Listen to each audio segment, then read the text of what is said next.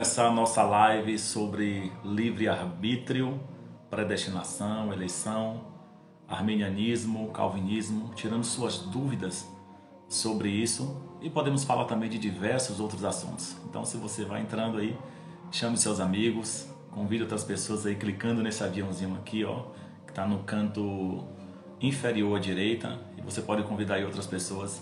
Nós vamos te ajudar hoje e nós temos um convidado especial, que é o pastor Diego Aquino, da página Armínio Sincero. Ele desenvolve diversos tipos de conteúdo de teologia no que diz respeito à, à salvação, ao arminianismo, refutando também muita coisa também, refutando o calvinismo. Uma página polêmica, polêmica. Daqui a pouco você vai conhecer o arroba dele e vai seguir a página, porque tem coisa boa lá. Ele trabalha também com muitas lives também. E a gente já vai entrar aí para a gente estar tá trabalhando dentro desse tema e tirando suas dúvidas sobre livre-arbítrio. Você pode fazer perguntas aqui. Deixa eu fixar um comentário aqui. Tô te vendo, Dantas, excelente conteúdo. Eu sei que você. Eu sei qual é o seu lado, Dantas. eu sei. Mas eu sei muito bem que você gosta, Dantas, de uma teologia bíblica saudável. Muito bem-vindo. Deixa eu chamar aqui o nosso amigo aqui, pastor Diego Aquino. Ele já está aqui, deixa eu chamar ele aqui. Pastor Diego Armínio Sincero. Ele já mandou o convite aqui.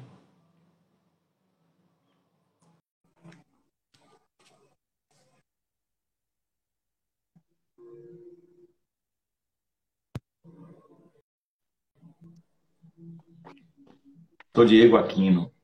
Boa noite, meu amigo. Paz, pastor. Boa noite. Tudo bem? Paz, tudo, tudo bem? E você? Como é que tá aí? Bem, graças a Deus. Prazer estar aqui. Obrigado pelo convite. É sempre uma, sempre uma honra poder ajudar no reino aí. Obrigadão, viu, pastor? Satisfação. Gente, é, só falei por gentileza se vocês estão ouvindo bem aí minha voz, a voz do pastor Diego. Tá ouvindo bem aí? Tá ouvindo tranquilo aí? Gente, para quem não conhece, Pastor Diego, ele é administrador da página Armino Sincero, uma página muito polêmica, né, pastor? Tem muita, muita polêmica lá, às vezes tem muitas treitas lá, mas é bom demais, é bom demais. Ele tem também um conteúdo apologético em defesa da fé cristã, refutando muitas coisas que vêm aí tentando contaminar o evangelho, a cristandade, isso é muito importante. Ele trabalha bastante também com a teologia arminiana, refutando aí os perigos do calvinismo. Inclusive, ele publicou um livro recente, já já nós vamos falar sobre esse livro, deixa as pessoas irem chegando, e a gente vai falar um pouco desse livro, onde encontrar, o que tem nesse livro, qual tipo de abordagem. Inclusive, assim que acabar a live, Pastor Diego, eu quero esse link, quero adquirir esse livro, fazer a divulgação dele, fazer a leitura dele.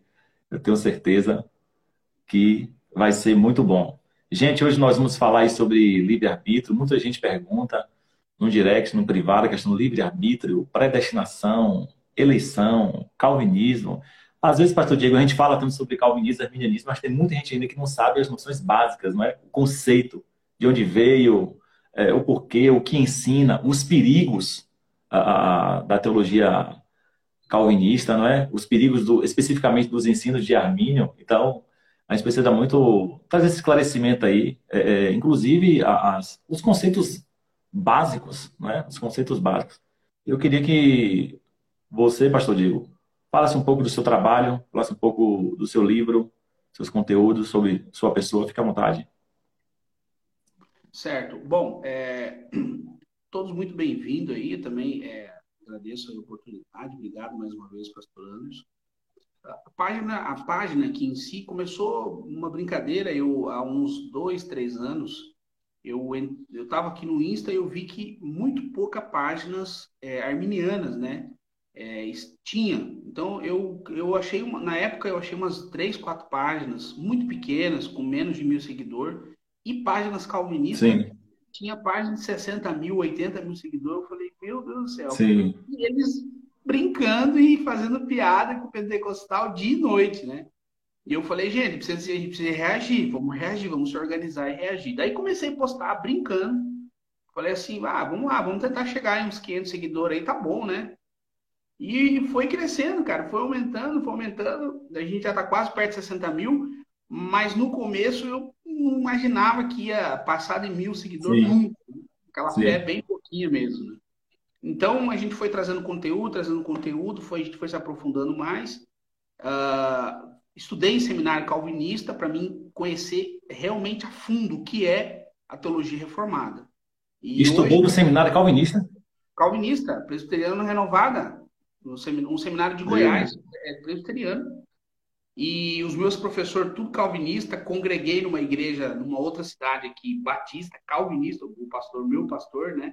Calvinista também por três anos. Sim. Então, quando eu ia, quando eu ia pregar, eu pregava na visão arminiana, né? E quando ele ia pregar, ele misturava um pouco de pentecostalismo com reforma, né?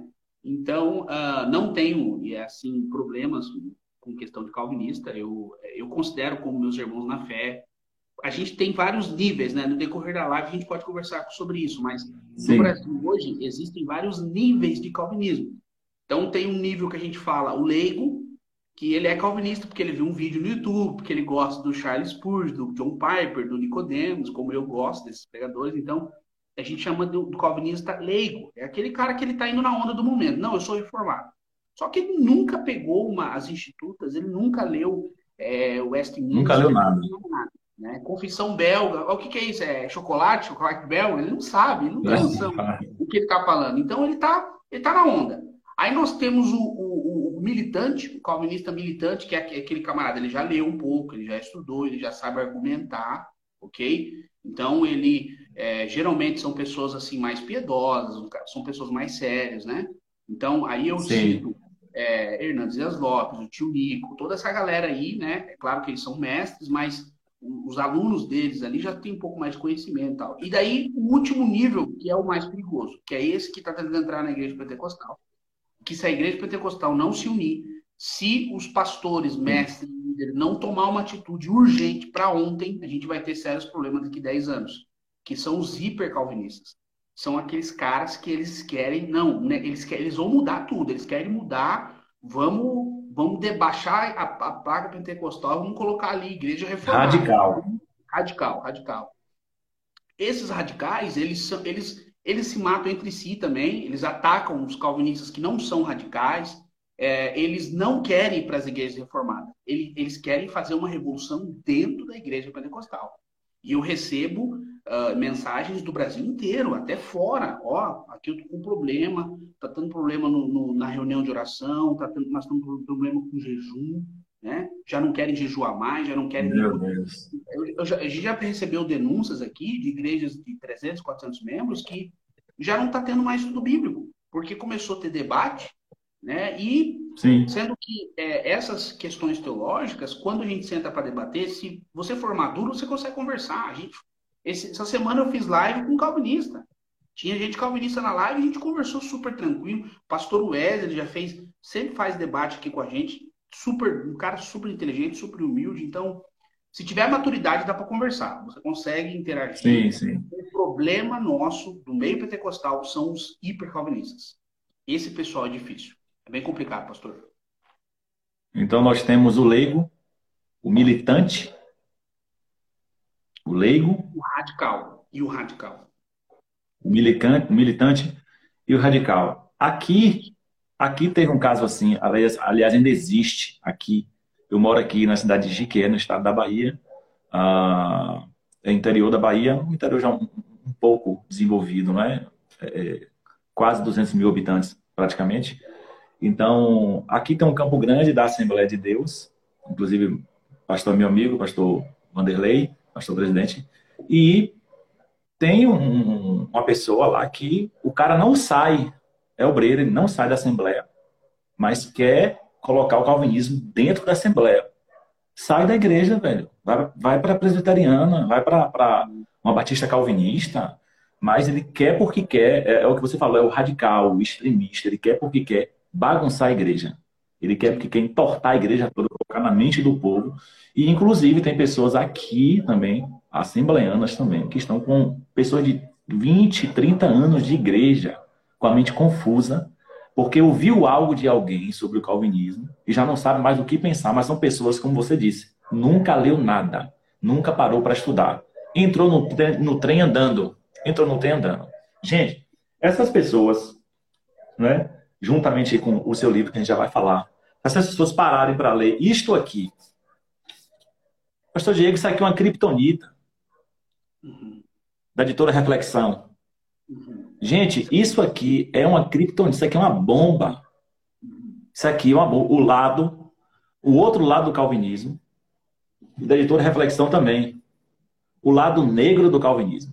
Se você lê isso aqui, você descobre de forma documentada, com conhecimento, com fonte, com informação, quem era Calvino, o que ele fez, o que ele ensinou e, e, a influência que tem, os perigos dos ensinamentos de Calvino. E essa parte, pastor Diego, é tão importante do, do, falar do radicalismo calvinista que tem gente que é tão radical que ele é mais calvinista do que Calvino. Sim, sim, sim. Ele é mais calvinista do que o próprio Calvino. Não é? Então, tem que ter cuidado com esse extremismo, porque realmente está entrando nas igrejas. Isso está entrando nas igrejas. E se a gente não sustentar a educação bíblica, a educação teológica na igreja, o povo vai por esse caminho, sem saber que está indo por esse caminho. Na verdade, é um cego guiando a multidão de cego ao abismo. Mas é, é, a... eu vi que você lançou um livro recentemente, Os Perigos dos Ensinos de Calvino, é isso o título? Aham, sim. É, Fala um pouco desse livro para a gente. Eu lancei ele no ano passado, em digital. Né? Aí, é, o, intuito era o material chegar o mais rápido na, na nos irmãos, né? Então, graças a Deus, Sim. deu uma espalhada boa. É, eu fiquei sabendo que o pessoal estava compartilhando nos grupos de WhatsApp, nas igrejas. Então, muitos irmãos compraram esse material a um preço simbólico né, em PDF e começaram Sim. a soltar à vontade. Então eu permiti isso, eu falei, irmãos, quem puder, compra para ajudar, porque o senhor já, o senhor, acho que o senhor já, já publicou livro, né? O senhor sabe que não é barato, Sim. não tem toda uma, né? Não é. um, um, custo, né? Uma logística. Então eu falei, meus irmãos, quem puder ajuda e daí podem compartilhar, porque o intuito não é ficar rico, não. Eu tenho meu trabalho, então bora, vamos. E daí, graças a Deus, nós tivemos um, um espalhou mesmo, foi até para fora e daí muitos irmãos estudaram, né, nas escolas bíblicas, né, nas EBD. Então o povo conseguiu se alimentar um pouco para se se proteger, porque quando Sim. o calvinismo ele chega numa igreja que ainda não foi debatido sobre o tema e ele se espalha, depois para você remediar é difícil, é bem difícil. Sim. Então, quando, a partir do momento que, uma, que o pessoal tem um material como esse, então ele já consegue é, estar mais atento sobre essas questões. No meu livro, é, tem em torno de Sim. 140 passagens das quatro institutas. João Calvino escreveu quatro, quatro tratados teológicos, que é chamado de... Quatro volumes, né? Quatro volumes. E uh, ali, ele... É, muita coisa que está ali, nenhum calvinista comenta. Você não vai ver os grandes calvinistas do Brasil e dos Estados Unidos comentarem o que Calvino escreveu ali. Você não vê. Então, a, só que eles comentam ah, as, os ensinos por trás do que está nas institutas. Então, muita coisa que está nas institutas, eles não falam claramente porque é pesado.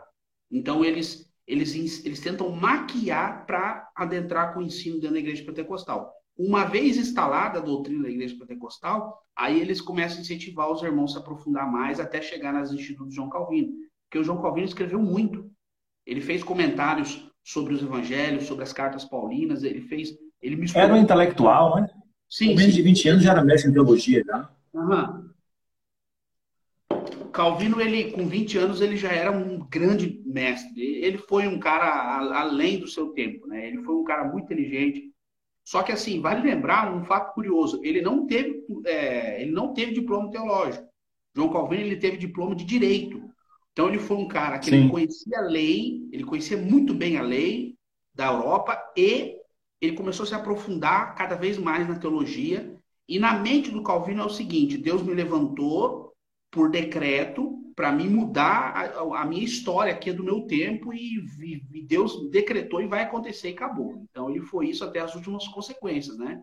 Esses livros que o senhor mostrou aí fala de alguns crimes envolvendo a, a, teologia calvinista. Então, nós precisamos ter cuidado. O radicalismo ele, ele se torna algo perigoso e então nesse meu livro Sim. aí passagens absurdas, né? A, você lê, eu tive que colocar na íntegra e colocar ali já a, a referência das institutos para a pessoa acreditar. Sim, sim. Eu, eu publicava na sim. live aqui, eu não acreditava. Ah, você está mentindo, o pastor está inventando coisa aí Calvin, os calvinistas. Calvino nunca escreveria isso. Eu falei, pois eu vou escrever um livro e vou colocar para vocês, para vocês, vocês crer, né? Pra vocês olhar ali e acreditar. Então, muitos irmãos abandonando, viu? Muitos os, da, daquela, daqueles três níveis que eu falei para o senhor, os leigos, a grande maioria que lê acaba abandonando. O militante, que ele já tem um conhecimento Sim. mais profundo, ele às vezes acaba nem lendo. Agora, o radical, ele, uhum. aí, me bloqueia, me chama de herege é, e tudo mais. Então, Sim. mas a gente está conseguindo pegar o público leigo. A gente está conseguindo. Bom demais. Gente, esse livro do Pastor Aquino, é, você pode visitar o Instagram dele através do link, deve ter um link na bio, nos stories, ele está sempre postando aí o link onde você faz a compra diretamente na loja online. O livro tem um valor muito acessível, eu vi, é um valor abaixo de 50 reais. É um valor muito acessível, tá? Você pode passar lá no cartão, você tem várias opções lá mesmo na plataforma. Toda plataforma faz todo o processo. Eu digo porque eu já publiquei por essa plataforma, tenho livros nela. Então, a plataforma é inteligente, ela faz todo o processo para você. Processo de compra, forma de pagamento e envio, tá? Então, não é o pastor Diego que vai chegar lá e procorrer, pastor, cadê meu livro? A própria plataforma inteligente, a editora, faz todo o processo de compra, venda, uh, suporte também, eles são ótimos de suporte. Então, eu tive, uma, eu tive uma leitora, inclusive, pastor Diego, que teve um livro, chegou danificado, eles mandaram o outro e nem pediu o, o, o danificado de volta, mandaram o outro. Bacana. Vai super embalado, o livro vai com três embalagens, então bem lacrado. É um livro excelente, é uma editora que está crescendo muito também. Ah, eu recomendo que todo mundo adquira esse livro, né? Somente os estudantes aqui de teologia, que tem alunos meus que já vêm entrar aqui, adquira esse livro, uma obra muito boa. E perguntas como essa que, que a gente vê. Tá vendo aqui? Eu coloquei. Deus odeia o pecador, inclusive, pastor Diego. Falar aqui sobre Natan Rufino. Gente, Natan Rufino, hoje, uma das grandes autoridades em pré-tribulacionismo no Brasil. E fala muito também refutando a teologia calvinista, ele tem um testemunho impressionante. Natan Rufino, né, está falando aqui dessa questão da, da, da, salvação, todo esse aspecto arminiano, soteriológico. Natan Rufino, é, é, pastor Diego, você deve ter ouvido, é, ouvido já isso, ele, ele, ele sofreu de esquizofrenia das piores, das mais agressivas, e era de uma igreja calvinista. E colocavam na mente dele que ele tinha sido predestinado, que Deus tinha é é é, é, é, escolhido ele para passar aquele sofrimento que ele tinha que morrer daquele jeito, porque ele foi destinado àquele sofrimento. E isso foi deixando ele mais louco ainda, mais surtado ainda. Foi que através de uma cruzada evangelística, que ele comenta o nome de um pregador famoso, não sei se ainda é vivo, um evangelista, Deus usava muito em cura, foi que Deus direcionou essa palavra para ele, ele foi liberto, curado, ele foi salvo nesse, nesse processo partindo desta pregação. Então, hoje, o cara é um intelectual, é tradutor, é analista de sistema, um grande pregador, um grande doutrinador, um cara que era, segundo ele, louco, esquizofrênico, do, do maior grau, do maior nível que tinha, de acordo com o testemunho dele. Porque a teologia calvinista dizia que ele tinha sido predestinado para aquilo. Então, o cara, pastor Diego, não sei se você já teve a oportunidade de ouvir esse testemunho dele. Já, já ouvi. Ele, ele, nós já fizemos lives aqui na, na, na página, conversamos pelo WhatsApp, é, algumas artes aqui do meu livro, ele que me doou, um homem muito bondoso, assim, Deus, Deus abençoa ele. E ele Sim. falou que ele, a, a, depressão que ele entrou, né? Porque na mente dele, poxa vida, Deus Deus está decretando isso, né? E eu tão deprimido, ó, né? Pensamentos suicidas, ele estava na, na, na, beira do, do, do suicídio, né?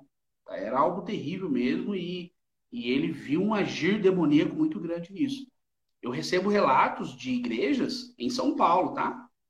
Uh, né, por ética, eu não posso citar nomes, porque eu já estou respondendo o processo. Estou com 30 mil aí respondendo por algumas coisas que eu denuncio. Então, é, igrejas em São Paulo, que o pastor reformado, no carnaval, ele, ele passa a congregação para o presbítero, vai para o carnaval, trai a esposa, usa droga e volta. E a igreja falou, pastor, o que está acontecendo? Ele falou, não, não, isso aí é um decreto, né? Deus quis assim, E como eu não perco a salvação, eu fui ali, voltei e agora vocês vão ter que me receber, tudo está decretado. Meu Deus. Então, esse tipo de, de, de doutrina nós, nós, não, nós não podemos aceitar no meio pentecostal de jeito nenhum. Nós devemos, até os últimos segundos de vida, lutar com esse tipo de doutrina. Porque uh, o Calvino, ele. A, a, uma, a teologia calvinista não subsiste teologicamente porque é uma, é uma eterna contradição que ao mesmo tempo que o Calvino vai dizer que Deus decretou absolutamente todas as coisas, ele também diz que não, Deus não decreta o pecado. Só que se toda ação foi decretada, por que, que o pecado não vem diretamente de Deus? Então ele se autocontradiz, ele não consegue explicar algumas coisas e daí causa toda essa bagunça. Então nós temos líderes reformados que estão indo para o mundão, se prostituindo e voltando, e a igreja é obrigada a aceitá-los novamente, porque segundo eles, Deus Sim. decretou isso. Então é algo é algo surreal. Assim, o perigo está aí. Nós precisamos preparar a igreja, o povo de Deus, né, para os últimos tempos e segurar na fé em Cristo aí, porque o negócio está feio. Verdade, verdade. É, é, esse irmão que perguntou aí, Deus odeia o pecador. Eu quero deixar um versículo para ele aqui. Ah, 2 Pedro, capítulo 3, versículo 9. O Senhor não retarda a sua promessa, como alguns julgam. Pelo contrário, ele é extremamente paciente para convosco e não quer que ninguém, ninguém se perca, mas que todos cheguem ao arrependimento. Um Deus que age assim só pode ser um Deus que ama o pecador. Pedro está falando da longanimidade. O que é isso? É demorar de se irar, demorar para punir, porque ele está dando tempo ao homem longânimo, sendo paciente, para que o homem se arrependa, para que o homem chegue ao conhecimento do amor do Criador. O que seria isso a não ser o grande e maior atributo de Deus, o amor? Então tá aí a resposta para a sua pergunta, meu amigo, viu? Deus ama todo, sim, todo, todo, todo, todo pecador. A diferença é que o que é que o calvinismo? Para quem não, não sabe, gente, está bem leigo, bem leigo mesmo no chão sobre esse assunto. A, a, a, essas duas é, é, linhas, escolas de interpretação, calvinismo, o arminianismo, calvinismo que vem de João Calvino, tá? teólogo francês do século XVI, e na sua soteriologia, que é a doutrina da salvação, ele diz, estou falando aqui em linhas gerais, forma básica, ele diz que Deus determinou uns para ir para o céu e determinou uns para ir para o inferno. Ou seja, você que está aqui ouvindo não sabe se Deus determinou você para ir para o inferno ou para ir para o céu tá? Então, que Deus é o autor do mal, que aquilo aconteceu porque Deus quis, que uma mulher foi atropelada porque Deus decretou, porque Deus determinou. Basicamente, essa monstruosidade, tá? Você pode ler os documentos, institutos de Calvino, tá? Pode adquirir o livro do pastor Diego aí, que tem as referências das fontes, que é tudo isso aqui que a gente está falando. Ah, versus isso, temos a, a doutrina arminiana, que é baseada aí no teólogo holandês Jacó Armínio, do século 17, um pouco posterior aí a, a Calvino, e ele traz uma abordagem diferente, que nós entendemos ser, ser mais bíblica por ter mais amparo nas escrituras. Deus veio para salvar todos, ama a todos, abriu a porta da salvação para todo indivíduo. Mas o homem, ao receber esse chamamento da salvação, precisa corresponder a esse chamado. De que forma? Eu quero me arrepender. Eu quero esse Cristo. Eu quero esse Jesus. Mas o calvinismo diz que você não consegue resistir a esse chamado. Atos capítulo 7. Estevão sendo apedrejado, disse: Vocês estão resistindo ao Espírito Santo. Então, o Espírito pode vir como esse homem do pecado, mas o homem resistir. Não, não quero. Eu não quero. É a verdadeira rejeição deliberada, a verdadeira rejeição a, a, a consciente. Eu não quero. Então o Espírito não vai invadir esse coração. Mas a salvação ela foi ofertada, ela foi oferecida. Tá? Então, basicamente, diferencia isso. Então, de forma majoritária, a, a escola de interpretação é defendida aí pela, pela, pelo arminianismo, né, que nós defendemos, é, é, com raízes aí na Assembleia de Deus, algumas igrejas batistas também, como a, a minha, né, que é a Igreja Batista Belém, que é batista independente, batista renovada, traz também essa essência aí do, do, do arminianismo. O homem pode, foi salvo, ele é salvo uma vez, foi salvo para sempre, ele pode fazer o que ele quiser. Não é? Como o pastor Diego citou alguns exemplos aí. Mas se ele foi destinado à salvação, ele pode fazer o que ele quiser. Não é? Ele pode aprontar, ele pode beber, ele pode fumar, ele pode se drogar, ele pode ir para festa, ele pode ir para o que for, ele será salvo de qualquer jeito. É desta forma que o calvinismo ensina. O arminianismo não. Você foi salvo, mas você tem que agora que viver como um salvo. O que é viver como um salvo? Viver em santificação, viver em vigilância, buscando ao Senhor, testemunhando da salvação que você recebeu. Porque se você não vigiar, você vai cair e abandonar a fé. Então, é, é, é tem um melhor amparo bíblico isso aí. Deixa eu ver, tem muitas perguntas aqui, deixa eu ver alguma para eu fixar aqui.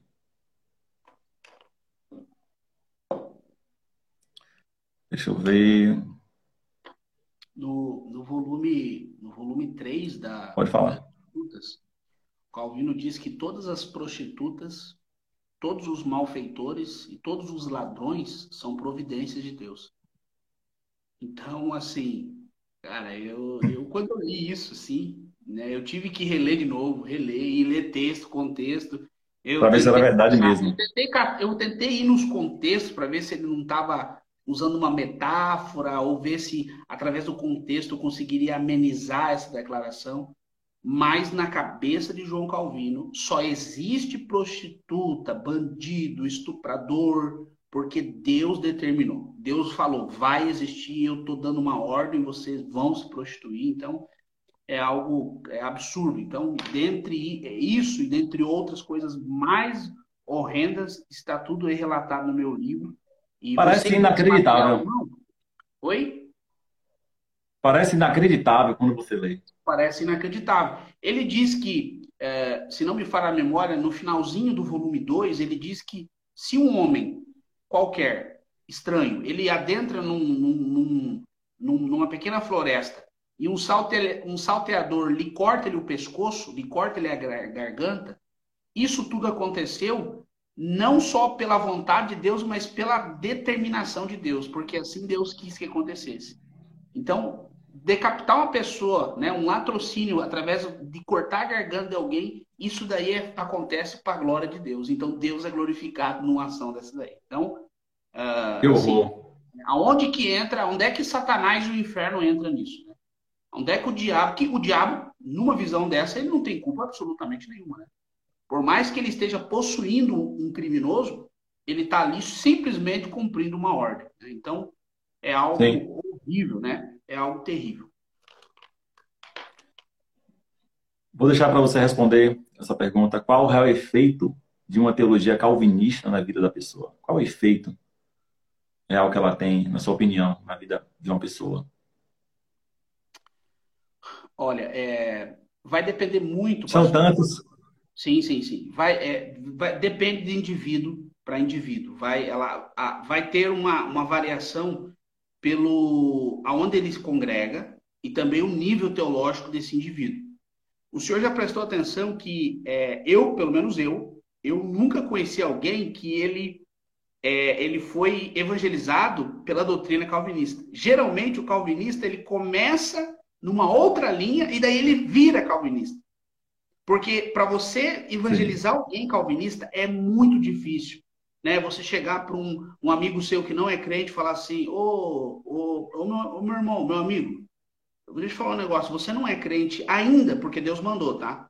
Só que eu vou falar de Jesus. Se você acreditar, é porque Deus mandou você acreditar. Mas se você não quiser, você já está determinado ao inferno, tá? Cara, assusta, assusta qualquer um. A pessoa corre, corre. Você, não, não quero, nem me fale que eu não quero ouvir esse negócio, essa tua doutrina é louca. Então, o que, que o, o calvinista faz? Primeiro, ele, ele, ele apresenta para a pessoa não crente uma teologia a clássica, né? Ó, oh, Jesus te ama, né? É, se você se arrepende dos seus pecados, se você crê, você vai ser salvo. Então, a teologia é clássica. Uma vez a pessoa dentro do evangelho, aí ele consegue fazer aquele proselitismo ali e ensinar o calvinismo, porque de, de início assusta. Não consegue. Você não. Você, hoje nós temos no Brasil uma grande massa saindo de uma teologia arminiana clássica e indo para o calvinismo, o leigo, ok? O leigo. Mas a pessoa que tem um conhecimento bíblico um pouco é, elevado, ele já não consegue cair nesse tipo de doutrina aí. Então, é, o efeito vai depender, o efeito do calvinismo na vida das pessoas vai depender muito uh, da, da, do nível teológico e conhecimento bíblico que essa pessoa tem. Né? Se for um, uma pessoa que é, conhece já, um, rara, vai dar pouco efeito negativo nessa pessoa aí. Agora, se for Sim. uma pessoa leiga e ele isolar alguns textos ali, complica. Dá uma complicação aí na vida da pessoa. É, eu quero comentar um pouco sobre isso, essa pergunta. Ah, o Victor está perguntando como Deus predestinou alguns para a salvação e no juízo final vai cobrar daqueles que não elegeu. Eu não sei se ele está afirmando algo, está perguntando, né? Mas enfim, eu quero falar sobre é, esse alguns. Gente, entenda uma coisa. Deixa eu explicar uma coisa é, é para vocês. É, o Vini entrou aí, viu? O Vini polêmico aí, o Vini gosta de umas treta. Já chamou para ele chamou para uma live, vamos fazer depois, vamos chamar aí Diego aí, Gutenberg fazer uma live aí. Eu vi tudo aí, o Vini, eu vi ele entrar agora aí. Uhum. Ah, gente, siga aí, viu? Maranata, a hora vem, Senhor Jesus, ele entrou agora aí. Sinaliza aí, Vini. Pessoal, vê seu arroba aí. Página boa também, para a gente estar tá seguindo também. Ari Gutenberg também, que é Cristo vive em mim. Se ele estiver aí, sinalize. Ah, gente, sobre a, a predestinação, a eleição, para responder essa pergunta, veja bem. A predestinação a eleição são doutrinas bíblicas, explicitamente bíblicas, só não são na perspectiva calvinista. É isso que a pessoa tem que entender. A perspectiva da a perspectiva bíblica da predestinação. A gente pode ver isso em, em Romanos 8:30 diz assim: "E aos que predestinou, a antes também chamou, aos que chamou, a estes igualmente justificou, aos que o justificou, a estes também glorificou." Efésios 1:5 ele nos predestinou, olha, ele nos, não é ele me predestinou, ele nos, ele está falando de um povo. Ele nos predestinou para si, para nos, nos adotar como filho por meio de Jesus Cristo, conforme o bom propósito de sua vontade. Deus assim o fez para o louvor de sua graça gloriosa, que ele derramou sobre nós em seu Filho amado. Por acaso a graça de Cristo foi derramada sobre alguns sobre algumas pessoas, não, sobre nós, os, filho, os filhos amados. E, mais uma vez, ah, nós temos, primeira carta de Pedro, capítulo 1, a partir do versículo 2, eleitos segundo a pré-ciência. Para os leigos, pré-ciência é um atributo incomunicável de Deus que está dentro da onisciência. A onisciência é atributo incomunicável ou intransferível. Chamamos também na teologia de atributo absoluto. É aquele atributo que só Deus tem, que ele não transfere para o mundo diferentemente da bondade. Estou explicando aqui só para o leigo ter uma noção do que é, tá? A bondade, atributo comunicável de Deus. Ele é bondoso e quer que o homem também seja bondoso. Ou seja, ele comunica e transfere esse atributo para o homem, tá? Diferente da onisciência, é incomunicável, intransferível, porque só ele pertence, só a ele pertence, ele não transfere para o homem. E dentro desse atributo a incomunicável, que é a onisciência, temos a presciência, que é o conhecimento prévio. Ele já sabia, já conhecia antes. É isso que Pedro diz, eleito segundo a presciência de Deus. Em santificação no Espírito, para obediência e aspersão do sangue de Jesus Cristo, graça e paz vos sejam multiplicada. O que nós precisamos entender na eleição e predestinação bíblica é que Deus escolheu um povo. Esse povo é a igreja. Se um gentil é salvo, faz parte da igreja. Se um israelita é salvo, faz parte da igreja. Se um grego é salvo, um romano é salvo, quem quer que seja, faz parte da igreja, que é o povo salvo. Ah, o cara lá em Israel lá aceitou Cristo, lá é judeu, tal, tal. Não, ele não vai ser salvo porque ele é judeu, ele vai ser salvo porque entregou sua vida a Cristo e fez parte do povo salvo, que é a igreja. Então, ele elegeu um povo. Não tem como a gente identificar aquele é um eleito, aquele não é um eleito. Aquele Deus determinou para ir para o inferno, aquele Deus elegeu para ir para o céu. É um povo. Quem entra nesse povo? Aquele que aceita a salvação. Se arrepende dos seus pecados, entregou sua vida a Cristo, então ele passa a fazer parte desse povo eleito. Pastor Diego, se você quiser complementar, você que é especialista aí na, no arminianismo, sobre essa parte da eleição bíblica. Não, não sou especialista não, pastor. Estou começando agora também aí. Pouco tempo, né? Pouco. O povo brinca assim, mas é. O povo gosta de pegar no pé. Mas é, a gente está aprendendo cada dia, estamos aprendendo mais. O senhor, o senhor que é teólogo, o senhor sabe, 15 anos é, é tá gatinhando ainda. Porque, para o senhor ter uma ideia, tem escritos em latim do Armínio que não foi traduzido ainda. nem para o inglês. Hum. Então ainda tem material de Jacobs para a gente. Isso eu não sabia, muito interessante saber sim, disso. Sim, sim. sim. Uh, eu peguei essa fonte do livro do Dr. Steve Gunter, um livro sobre o arminianismo do Dr. Steve Gunter. Steve, Dr. Steve Gunter, Legal. Ele, ele fez um doutorado em, uh, em, com o tema soteriologia, foi na Holanda, aprendeu holandês para estudar na fonte. Isso é muito forte. Então, quem puder comprar os livros do Steve Gunter, primeiro compra o meu, muito depois legal. você vai lá e compra o do Steve Gunter, que você vai ser abençoado. Mas sobre essa pergunta aqui, pastor, vale lembrar que na visão arminiana é, faz sentido um justo juiz de Deus. Vai fazer sentido e vai ser bíblico. Por quê? Na visão calvinista, quando a pessoa se encontrar com o Senhor no juízo, a Bíblia diz que haverá o livro das obras. Deus vai falar para as pessoas por que, que ela está indo para o inferno, por que, que ela está sendo perdida. Haverá um julgamento. E como Deus é um justo juiz, Sim ali haverá um pleno julgamento dessa pessoa. A pessoa pode muito bem dizer o seguinte: Senhor, mas o Senhor não quis me dar a fé salvífica. O Senhor determinou desde o ventre da minha mãe, ou melhor, o João Calvino vai dizer no volume 3 que Deus ele não decreta no ventre, é antes da pessoa ir no ventre, na eternidade passada, Deus decreta aqueles que vão para o inferno. Então a pessoa nasce absolutamente sem chance de salvação. E outra, digo mais, digo mais. Calvino vai dizer o seguinte assim, ó, porventura pode que se esses não eleitos e vir para a igreja. E aí, se a pessoa vem para a igreja, pastor, o que, que vai fazer? Aí o Calvino vai falar o seguinte: a essas pessoas não eleitas que vêm para a igreja, o Senhor vai cegar o entendimento para elas ouvir o evangelho e não se converter. Ah, não. Meu Deus. Cara, isso é, isso é inaceitável, inacreditável. Não tem como um negócio desse. Então, gente, todos esses absurdos, eu tenho texto. Vinícius. Vocês vão gostar. Vocês vão gostar. Eu, eu fui predestinado a não conseguir entrar na live. Vira a câmera, meu jovem. A câmera travou aqui. Aí, consegui. Rapaz, tu entrou pra quê aqui, velho? Entrou aqui pra quê na live? Pode dizer um oi.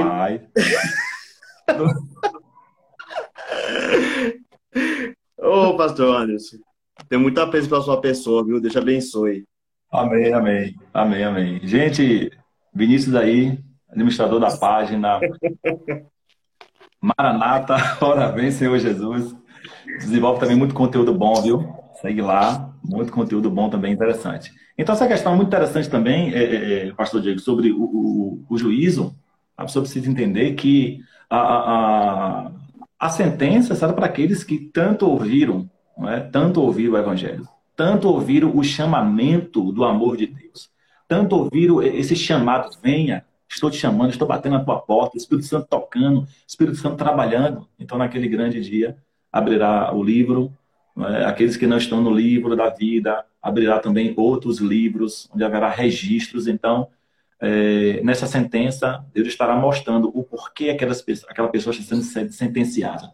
Por que a necessidade de Deus fazer isso? Porque é um ato de justiça. Deus está mostrando que está fazendo aquilo por um ato de justiça, porque ele é justo. Não porque a pessoa não está é, é, merecendo, mas porque ouviu tanto o evangelho e ele, de forma justa, está punindo aquele que não quis se arrepender, que virou as costas, virou as costas para Deus. Deixa eu ver outra pergunta aqui. Prazer conhecer o rapaz que entrou agora aí, viu? É muito prazer estar aqui com você aí, você. Já há alguns anos, né? Esse vídeo é parceiro, isso aí é o parceiro dos BO aqui, dos processos aí da. da... Valeu, Vinícius. Aí o que o André tá falando aí. Aí, Vinícius, o que o André tá falando. Creio que a predestinação de Deus não é decretista, é porque está grande aqui, é soberana. É soberana. Então, Deus predestinou um povo à salvação. Ele não decretou A para ir para o céu e B para ir para o inferno. Justamente. Então, basicamente é isso aí. Foi, ela disse: creio que a predestinação de Deus não é decretista, é soberana. Como o pastor Diego falou é, anteriormente, então o calvinismo, baseado na teoria de Calvino, né, na, na declaração de Calvino, Deus decretou, decretou que que aquela criança sofresse um acidente. Aconteceu porque Deus decretou. não é? O cara foi salvo uma vez, ele sai para festa, vai para balada, usa droga, faz tudo de errado, porque ele tem o um entendimento que Deus decretou ele para ser salvo. Então ele vai e volta a hora que ele quer. Vai e volta a hora que ele quer. Fica um negócio fácil, né? Fica um negócio muito fácil. Então, para essas pessoas que fazem isso, eu quero ler aqui uma criptonita de Paulo, que não precisa ser teólogo para entender. Não é? Deus me chamou, estou na graça, então vou ali, faço isso, faço aquilo, porque de qualquer jeito Deus vai me perdoar, eu vou ser salvo porque Ele me decretou. Então, para essas pessoas. Romanos 6. Romanos 6, para quem não sabe, é, é um tratado teológico onde Paulo versa muito sobre a soteriologia, a justificação pela fé. Pela fé. Né? Paulo foi o grande expoente do Novo Testamento no que diz respeito à soteriologia e à justificação pela fé. Ele foi esse grande expoente. Que diremos, pois? Romanos 6, 1 a seguir. Que diremos, pois? Continuaremos no pecado para que a graça aumente? De modo nenhum. Como viveremos ainda no pecado, nós que já morremos para ele? Ou será que vocês ignoram que todos nós somos batizados em Cristo Jesus? Fomos também batizados na sua morte. Fomos sepultados com ele na morte pelo batismo.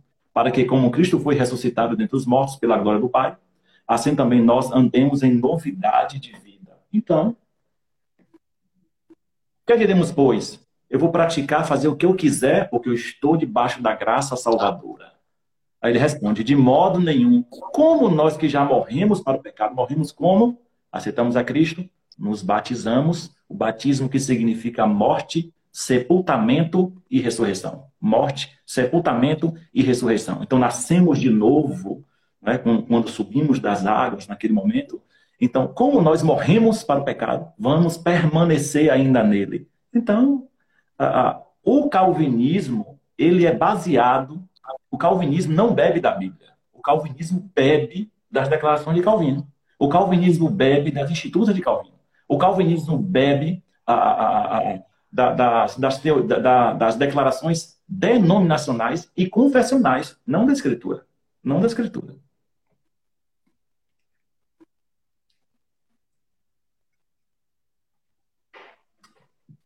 O Diego, o, o, que muito calvinista fala, usa muito aquele texto de, de, de Paulo, né? Quando Jesus aparece para ele. Não sei se você já viu, mas é, é, é, eles falam, eles falam, usam muito esse texto em suas pregações, que Paulo não teve como resistir. Né? Que Paulo podia resistir, mas ele não resistiu porque a graça é irresistível naquele momento. Então, na verdade, eu só vejo eles usarem o texto de Paulo, né? Eu não vejo eles usarem assim, outro texto para provar essa, essa, essa, essa teoria. Então, eu acho que nas escolas de hermenêutica e exegese ensina isso, né? Que a gente não pode fazer hermenêutica, criar uma exegese baseada em um texto somente, né? Isso é, é uma regra básica de hermenêutica, né? É uma, é uma regra básica. Não sei se você já viu essas declarações. Sim, sim. Eles falam que ah, o que aconteceu ali, Deus havia decretado que Paulo ia ser salvo ali na, na, naquele encontro que ele teve com o Senhor. Mas foi algo trabalhado com o Espírito Santo na, no coração de Paulo, porque Paulo vai pedir instrução, né? O que eu faço agora, Senhor? Vai andando ali, entra no, na, na, cidade ali que eu vou te mostrar o que há de fazer, né? E Deus vai lá, chama outro camarada, Ananias, né? E de fato, Paulo foi escolhido, e eu creio que Deus escolhe pessoas no ventre. Isso é bíblico, isso é fato. Jeremias vai falar: o Senhor me escolheu no ventre. Então, eu creio que Deus escolhe pessoas específicas para a obra de Deus. Isso é, tanto o calvinista como, como o arminiano concordam. Agora, dizer que Deus escolhe a dedos pessoas para ir para o inferno e pessoas para ir para o céu, não há base num Deus amoroso, né? Porque não há, não há fundamento bíblico, não há como provar biblicamente que Deus ele cria uma pessoa com a intenção de mandá-la para o inferno. Então, eu só não sou calvinista por causa dessa frase, por causa desse argumento.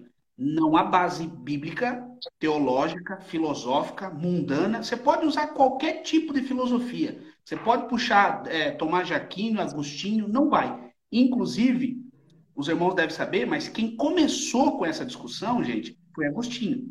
O Agostinho, no século IV, foi o primeiro teólogo a começar a dizer que Deus decretou tudo. Foi com Agostinho. Então, quando você estuda Agostinho, você fala assim: Agostinho era calvinista.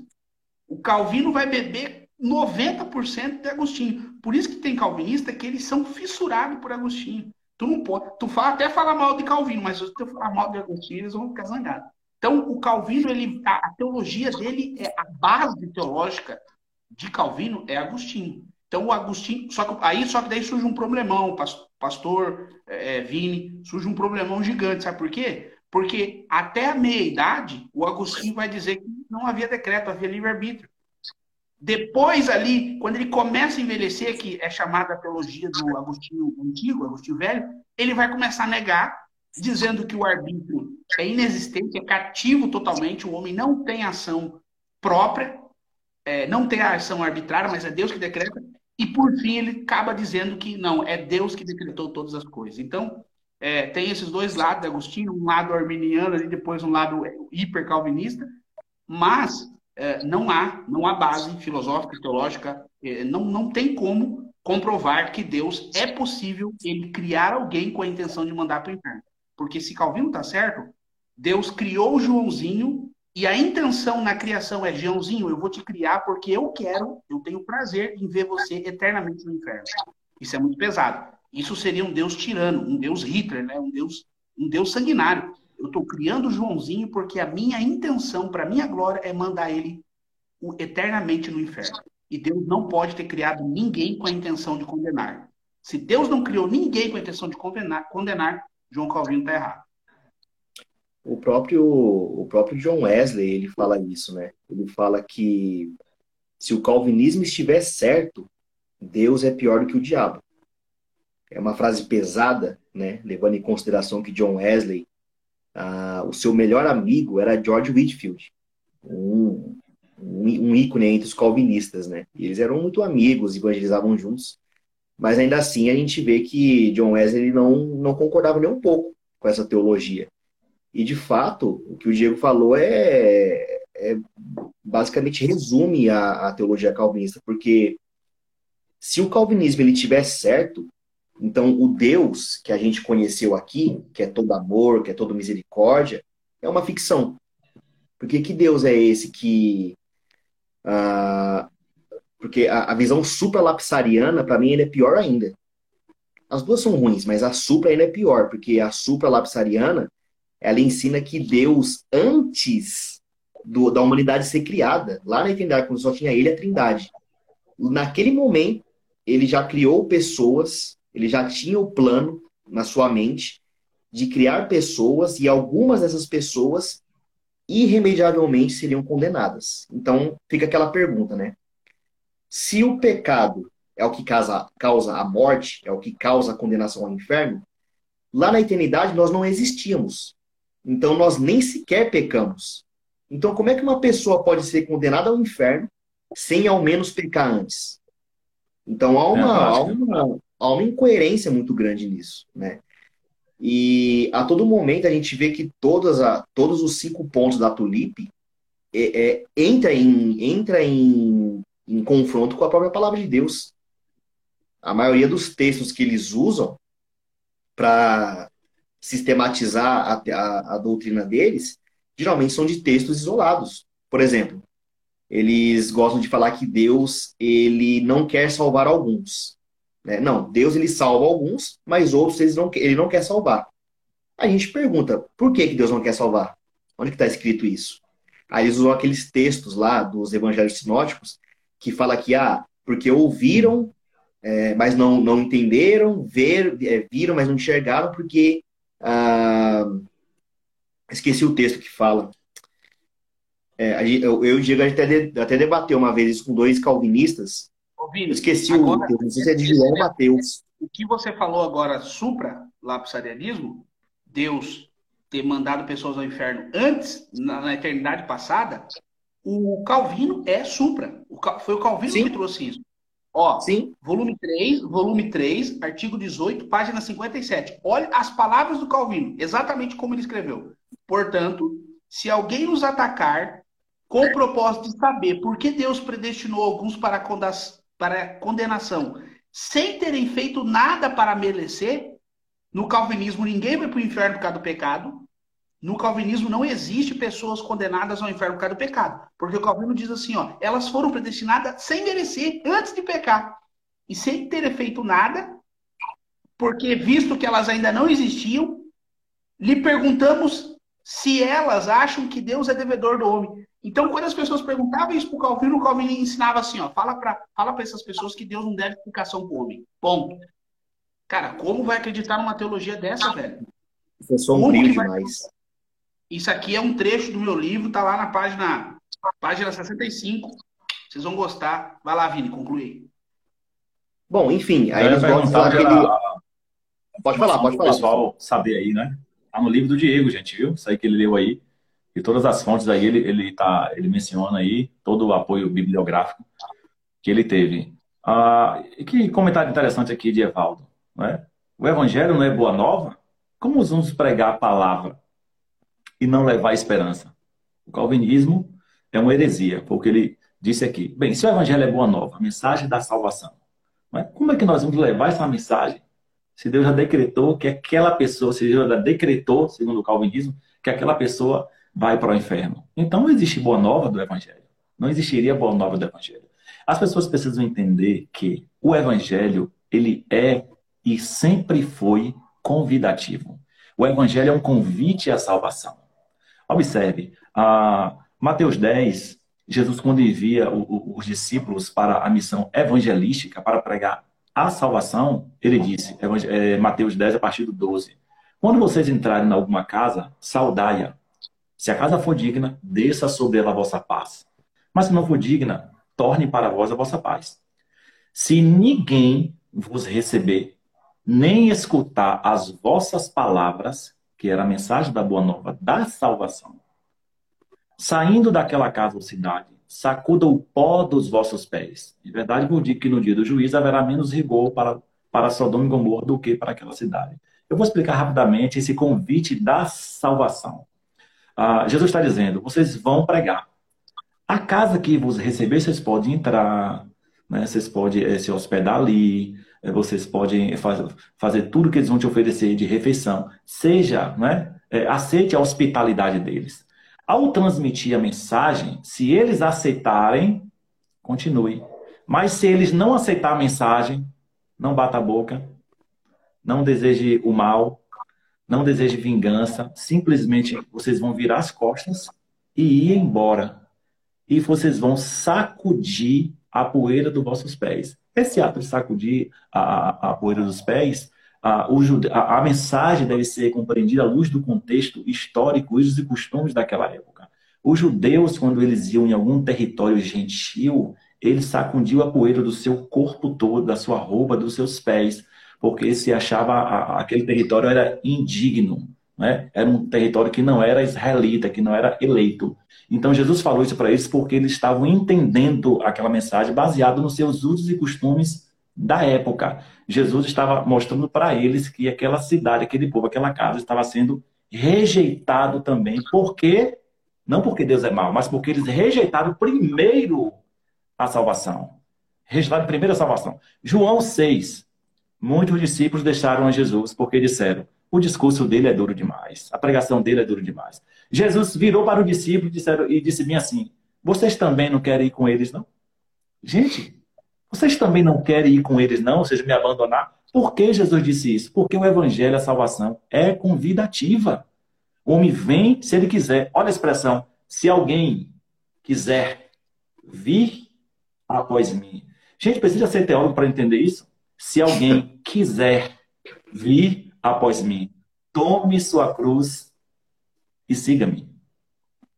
A teologia arminiana, e digo também a wesleyana, ela bebe da Bíblia. A calvinista, ela não bebe da Bíblia. Não estou dizendo que a Armínio era perfeita, que a Armínio tinha defeitos, assim como Calvino tinha. Wesley também teve seus defeitos. Nós estamos aqui falando da sua teologia em si, no que diz respeito à salvação. Pode falar, Vini o, o professor e pastor Jamerson Oliveira, ele participou de um debate esses dias sobre perda da salvação, né? Contra o Nicolas. É, ele, é, ele é genro do Marcos Granconato, esse rapaz. E aí ele pegou e falou uma das frases mais, mais sensatas que eu já ouvi. Ele falou: o arminianismo, ele lê a Bíblia como ela é. Simples. A gente pega a Bíblia como ela é e expõe ela. Vocês, por outro lado, vocês têm que fazer encaixe, vocês têm que fazer mudanças para que a teologia de vocês faça sentido. É igual, por exemplo, a Bíblia diz, o próprio Deus ele diz, que ele quer que todos sejam salvos e venham ao arrependimento, venham ao conhecimento da verdade.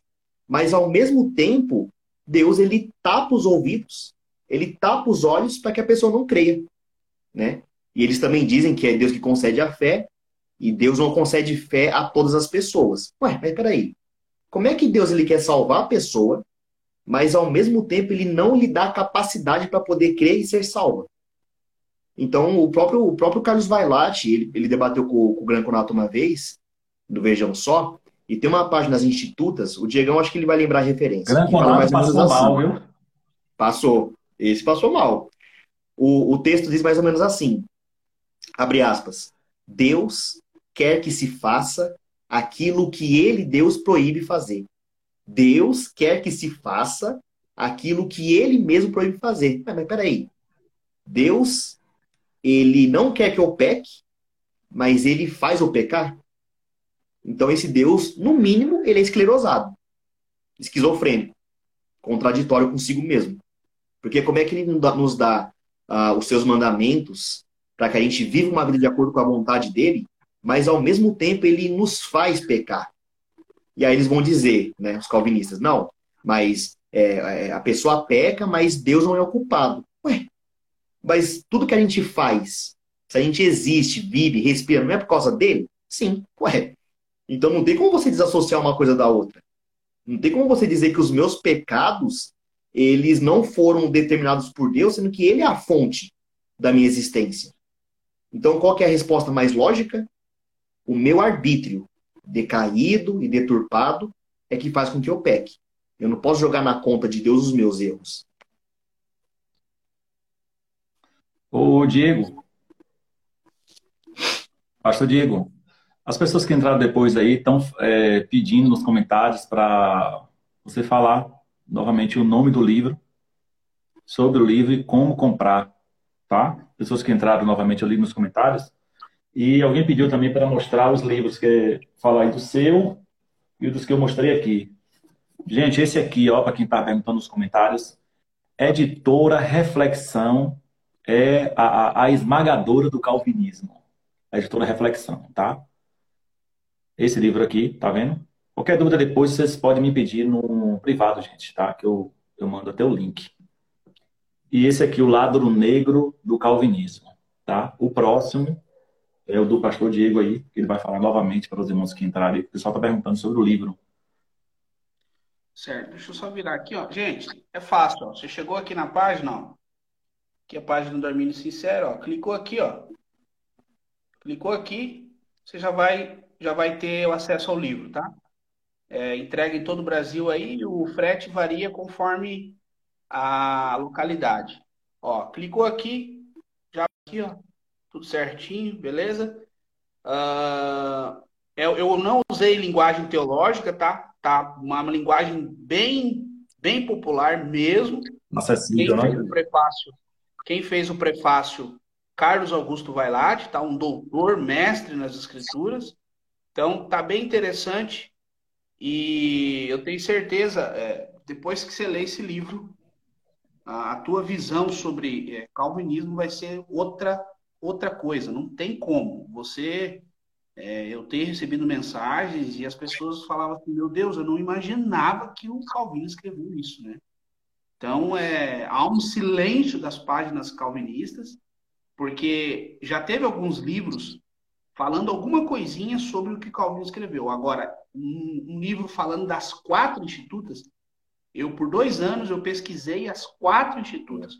Eu, é, se Deus quiser, eu quero fazer mais livros criticando a teologia dele, porque eu, tô, eu, tô, eu, tenho, eu tenho uns cinco livros aqui do João Calvino, ele comentando Coríntios, Filipenses, Gálatas e Efésios. Então você imagina, eu não consegui ainda estudar elas, porque Calvino usava uma linguagem muito é, muito erudita, então é, é, não, não é fácil. Vou ter que pegar uns dois, mais uns dois anos, um ano e meio para debruçar e o que que não vai sair dali? Mas se você pegar esse livro aqui, você já vai ter uma base bacana do que esse camaradinho escreveu, tá? Não estou dizendo que ele não foi uh, usado por Deus em certo momento. Eu creio que ele foi. Eu creio que em certo momento Deus usou ele para uh, ah, os primeiros cultos em Genebra. O Calvino pastoreou. Só, vale lembrar, a gente tenta falar bem do homem, mas é difícil.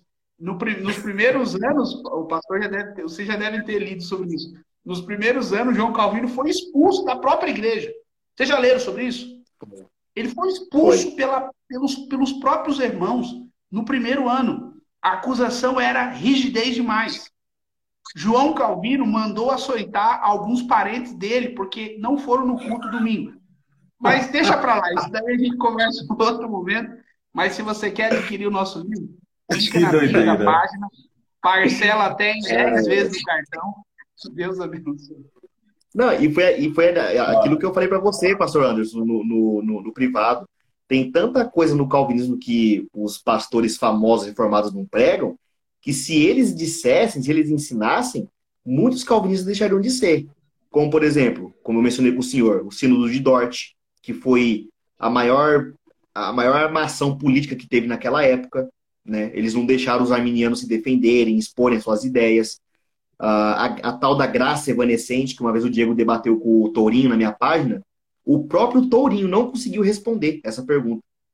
Como que funciona a tal da graça evanescente, que é uma graça que Deus ele concede às pessoas, a algumas pessoas, só que depois ele vai lá e tira essa graça, né? Sem contar, né, a, os outros casos mais obscuros aí de que Calvino foi preso, né? Aí o motivo pelo qual ele foi preso tem bastante bastante especulações aí né? As pessoas que ele teve participação na morte lá em Genebra, que ele queimou uma, um monte de gente, né? Alguns dizem que não, mas peraí, não foi ele que queimou, ele não queimou. Não, mas peraí, tudo bem, não foi ele que botou fogo, isqueiro lá, lá, lá no, na, na, madeira, mas ele teve participação.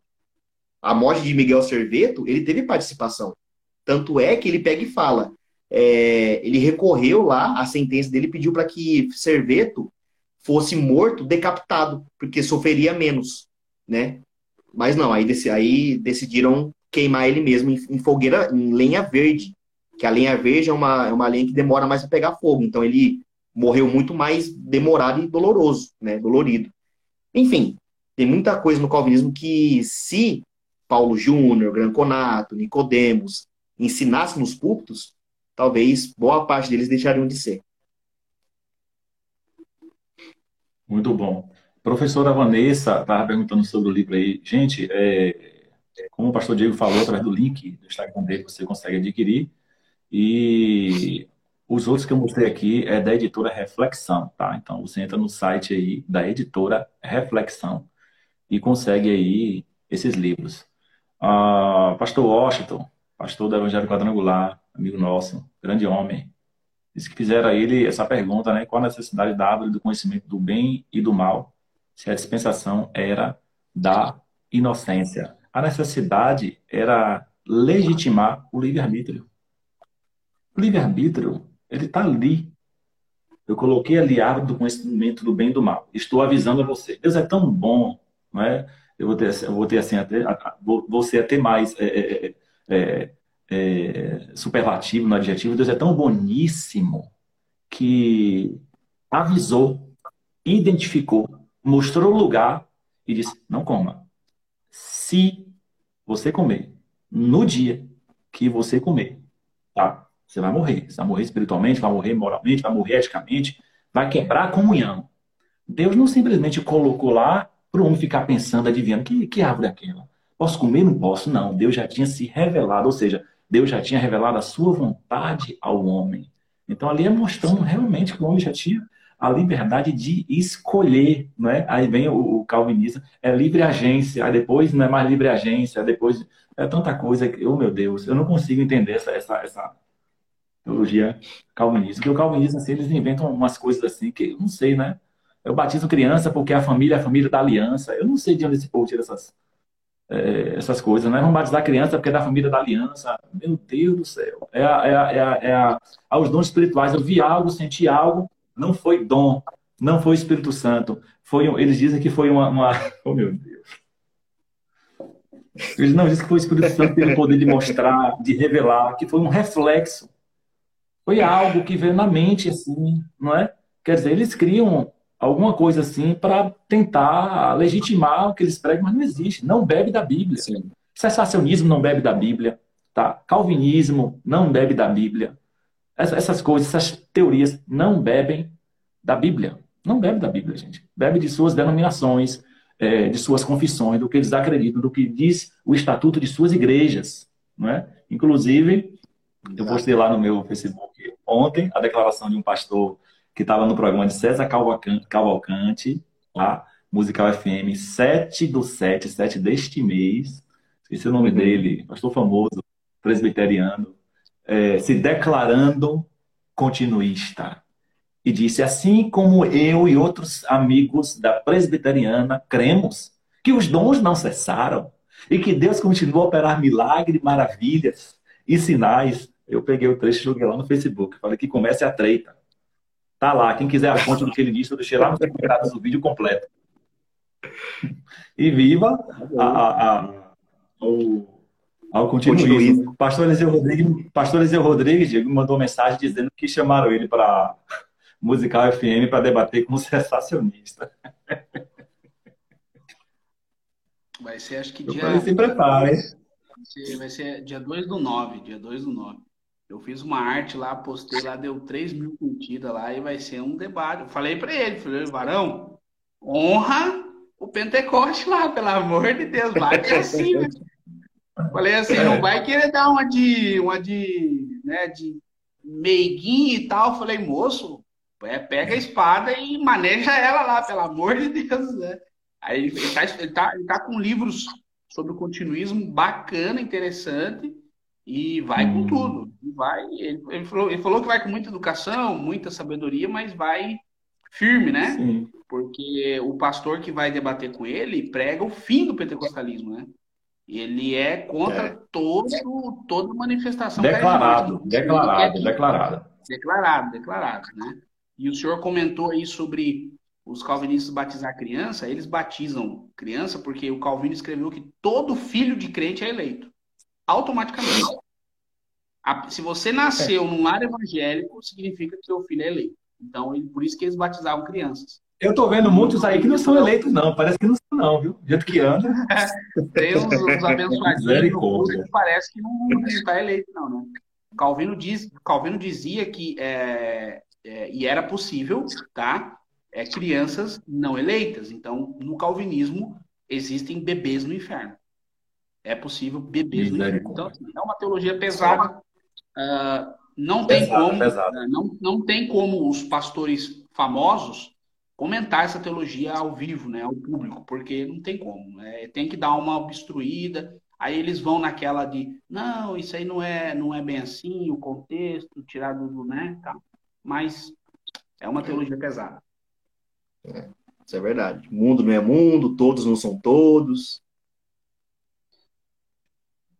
Mateus 23, 37. Deixa eu ver o que diz aqui. O Victor está perguntando, segundo Calvino, a graça é irresistível. Como ele explica Mateus 23, 37? Acho que isso aí não é um jovem rico. Ó, Vitor, ó. Palmas. Jerusalém, Jerusalém. Você que mata os profetas e apedreja os que lhes são enviados, quantas vezes eu quis reunir os seus filhos, como a galinha reuniu seus pintinhos debaixo das suas asas, mas vocês não quiseram. Calvino está se revelando no túmulo agora. Meu Deus.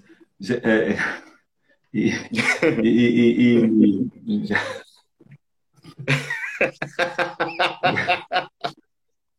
Olha, eles dizem, eles dizem que, eles dizem que Jesus falou isso, Jesus falou isso, só que o fato deles não querer foi um decreto de Deus. Deus decretou que eles não quisessem. Não faz sentido isso. Então Deus decretou que eles não fossem salvos, ou seja, então todo o trabalho de Cristo, Cristo pregou para os judeus. Veio como profeta e, e, e pregou a salvação aos judeus. Tá? Mas era uma salvação condicional, ele veio para os seus, ele veio para os seus. Então, se Deus decretou que os judeus não tinham que aceitar. Então decretou também que Cristo pregasse sabendo que não ia aceitar. Né? Então é uma coisa é, é, é, é incongruente. Né? Então, Jerusalém, Jerusalém, que mata os profetas e apedreja os que te são enviados. Quantas vezes eu quis, observe que mais de uma vez. Né? Isso deve ter, ter, sido em decorrência de várias, várias mensagens, vários locais que Cristo pregou, né? essa abrangência geográfica, populacional judaica uhum. na época. Quantas vezes eu quis, olha ao plural, plural quantas vezes eu quis né? te ajuntar, te trazer, mas vocês não quiseram. Vocês não quiseram. Ou seja, os judeus, eu não quero. Eu não quero que esse Jesus seja o Salvador. Eu não aceito, eu não acredito que este homem é o Salvador. Pronto, ele veio, ofertou a salvação. Por causa da rejeição deliberada de Israel, para você que está ouvindo aí entender. Rejeição deliberada de Israel, tá? A porta da graça se abre para os gentios, se abre para outras nações.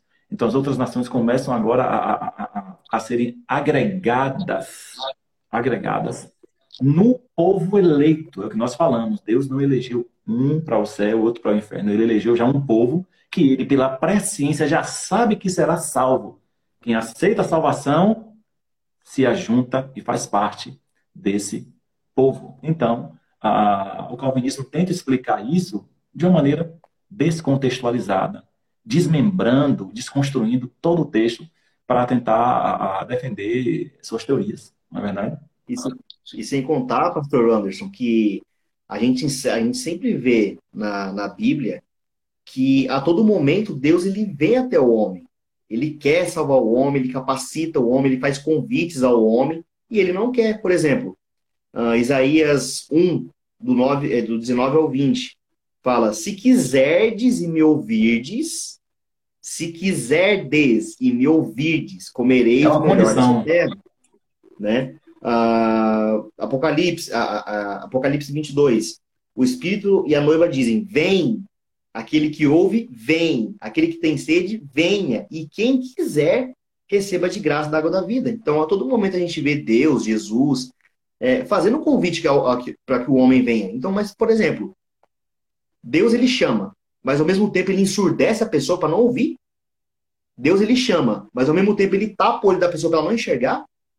Que qual que é o sentido disso? Sempre é chamativo, sempre é convidativo.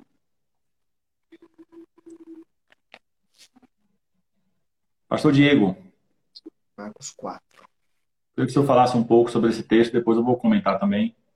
Eu vou ler o texto. Ah, como entender Marcos 14, 11, 12? Ele disse: a vós vos é dado saber os mistérios do reino de Deus. Mas os que estão de fora, todas essas coisas se dizem por parábolas, para que vendam, para que vendo, vejam e não percebam, ouvindo, ouçam e não entendam, para que, se não se convertam, eles sejam perdoados os pecados. Aí o arminianismo interpreta como um juízo do Senhor, porque eles haviam rejeitado Cristo. Como eles haviam rejeitado o evangelho, rejeitado a mensagem, então já estava um juízo sobre a vida deles. Assim como Deus fez com o faraó. Pela rejeição. O faraó, sim, o faraó ele endurece o coração, o faraó uh, não aceita, o faraó não quer crer, acreditar no profeta e nem no Deus do profeta. Então Deus vai lá e endurece o coração. Aí o que, que o texto vai dizer em Êxodo 12, 13? vai dizer que o Senhor endureceu o coração para que fizesse as maravilhas no Egito. Então aí uh, Isaías diz que Deus endurece, o profeta Isaías falou, Deus vai endurecer o coração desse povo, porque é um coração que não quer buscar ao Senhor. Então a partir Exato. do momento quando a palavra é pregada e as pessoas não querem dar ouvido, há um juízo maior sobre essas pessoas. Há um endurecimento do próprio Deus, porque Deus é soberano. Deus vai trabalhar no juízo para endurecer a, e, e, o, e o juízo vai ser muito maior sobre essas pessoas que rejeitam o evangelho. Agora, não há nenhum texto dizendo que essas pessoas aí de Marcos uh, nasceram com o coração endurecido e decretadas ao inferno. Sim. Pela rejeição. Observe, gente, é, complementando aí o que o pastor Diego disse, muito bem colocado, é necessário entender em toda pregação de Cristo, em todo ensinamento, é? É, é, a pregação era para aqueles que estavam longe, ela precisava ouvir. o ensinamento era para aqueles que já estavam perto, à mesa. Então, ele está discipulando. Né? A pregação chama o arrependimento e o ensino discipula aquele que já aceitou a pregação. Nesse trabalhar de Cristo, ah, na, na, sua obra, na, sua, na sua obra aqui na Terra, ele tinha três audiências, três públicos. Primeira audiência de Cristo, os discípulos. Segunda audiência de Cristo, a multidão. A terceira, os religiosos. Religiosos que compreendem-se a saduceus, fariseus e escribas, tá? Então, os religiosos. É interessante notar quando Cristo transmitia sua mensagem, quando ele pregava, falava, ensinava, para quem ele estava direcionando aquela mensagem. Qual dos, dos três públicos? Qual era a audiência? Os discípulos? A multidão? Ou a, a, a, os religiosos? Por exemplo, por exemplo, não fugindo, não fugindo do tema aqui, mas por exemplo, quando ele está falando da blasfêmia contra o Espírito Santo, qualquer pecado seriam perdoados, mas a blasfêmia contra o Espírito Santo, ele está direcionando não é para os salvos, que eram os discípulos, não era para a multidão, era para o, é, a mensagem era para os fariseus, para os religiosos, que estavam dizendo que ele estava possuído de demônios, expulsando o demônio pelo poder do próprio demônio. Então ele, ele, ele, ele, ele, ele profere essa palavra de blasfêmia contra o Espírito Santo para os fariseus. Então, eu não acredito que um crente, em sua sã consciência, vivendo a graça de Deus, blasfeme contra o Espírito Santo. Mas a pessoa, quando vira as costas para Deus, rejeita, é? se aposta da fé, ele pode sim blasfemar contra o Espírito Santo. E não haverá perdão, não é porque Deus não quer perdoar, é porque o homem ele assumiu uma posição de apóstata, de rebelde, a ponto de não aceitar nem mesmo o perdão de Deus, nem mesmo a graça de Deus mais. E aqui, nesse texto, especificamente, se você ler os versículos anteriores, é, é, é, Danilo, os versículos anteriores, há ali uma multidão. Então, ele está falando com a multidão. E tinha todo tipo de gente na multidão. Podia ter gente que já aceitou, que não aceitou, podia ter ali só curiosos, podia ter religiosos no meio da multidão. Não é? Então, é, é o que a Bíblia chama, há um misto de gente ali. Então, pessoas que estavam ouvindo, aceitando, e pessoas que estavam rejeitando também a mensagem. Então, a menção de, de da, da, das parábolas, aqueles que se aproximavam, estavam mais próximos dos discípulos, eles explicavam as parábolas. Mas alguns ele deixava de explicar a parábola, porque, como ele falava muito sobre o reino dos céus, uh, pregava muito sobre a justiça, sobre o que era é, ético, correto, é, pregava muito sobre a, a, a moral também do, do, indivíduo, sobre tantas coisas da integridade. Se ele não falasse por parábola, a morte da, na cruz seria antecipada. Então, ele seria morto de forma precoce. Então, ele falando por parábola, ele se preservava até o momento certo da crucificação. Vinícius, é, quiser. Pastor, geralmente, o calvinista, geralmente o calvinista ele cita Marcos 4, 11 e 12, mas ele não chega, no, ele não cita o versículo 20 de jeito nenhum, ele corre, corre do versículo 20, porque dentro do mesmo contexto, Jesus vai explicar essa questão de ouvir a palavra, o povo está endurecendo o coração, aí no verso 20 diz bem assim, ó, os que receberam, ó, os que receberam a semente em boa terra são os que ouvem a palavra e daí dão fruto, 30, 60 ou 100 por um. Ou seja, os que receberam a boa palavra. Ué, como é que no 11 Jesus escolhe a dedos os que vai ser salvo e não? Mas daí no 20 ele fala que vai ter um, um povo dentre eles que vai receber e vai ser uma boa semente, uma boa palavra. Então não faz sentido, amigão. Tá? O texto diz claramente: vai ter pessoa que vai querer receber a palavra e vai ter pessoa que não vai receber. Os que não vão receber vão ter o um juízo maior. Os corações serão endurecidos e o juízo vai ser maior. E sem, e sem contar e... que essa passagem aqui de Marcos 4, ela faz uma conexão lá com Mateus 13, porque é a mesma parábola, só que como são evangelhos sinóticos, então cada um escreveu de uma perspectiva diferente. Então, aqui em Marcos 4, quando fala que ainda que vejam, não percebam, ainda que ouçam, não entendam, Jesus, lá em Mateus 13, ele explica o porquê. Olha o que, que ele diz. Mateus 13, 11. É, Mateus 13, 10.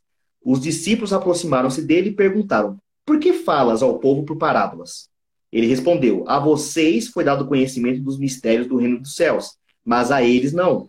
A quem será dado, a eles será em grande quantidade de quem não tem, até o que tem será tirado. Por essa razão, eu lhes falo por parábolas. Agora ele explica a razão. Porque vendo eles não veem, e ouvindo não ouvem, nem entendem. Neles se cumpre a profecia de Isaías. Ainda que estejam sempre ouvindo, vocês nunca entenderão. Ainda que estejam sempre vendo, jamais perceberão. Pois o coração deste povo se tornou insensível, de má vontade. Ouviram com seus ouvidos e fecharam seus olhos. Se assim não fosse, poderiam Muito ver bom. com os olhos, ouvir com os ouvidos, entender com o coração e converter-se, e eu os curaria. Então, se você pegar só um textinho, só um textinho e falar assim, aí aqui, ó, aqui, ó, a graça irresistível aqui, né? Ou então, ó aqui, ó Deus, Deus endurecendo o coração dessas pessoas. Tudo bem. Mas se você ler o contexto inteiro, graças a Deus que a Bíblia interpreta a própria Bíblia. A presciência prevê o endurecimento. Exato. Ah, ah, e é interessante isso aí, Vinícius, que a gente aplica aí a regra da hermenêutica, né? E é como pastor Diego também falou do versículo 20 lá. A Bíblia explicando a própria Bíblia. Então você lê os textos, os versículos anteriores, posteriores, e faz também essa conexão é, desse, desse contexto de textos paralelos, não é? Você tem a luz. Então nós começamos a trazer a outra regra, que é o, o, os textos fáceis explicando textos difíceis. Então essa compreensão do contexto maior das escrituras e do contexto maior do tema que está sendo falado, é o que traz luz para, para, para o entendimento. É, Pastor Diego, já, já tem alguma coisa a falar sobre essa pergunta, Pastor Diego? Robert está perguntando aí, já leu algo a respeito? Considerando um grande exegeta, até Armínio, sim, sim, sim. Uh, o, o, Calvino ele era considerado um grande exegeta porque ele defende de forma muito é, clara a soberania de Deus, o controle de Deus, exaustivo. Ele, o Calvino ele vai contra a heresia da, da unicismo de Serveto, né? Só que infelizmente ele foi um pouco radical.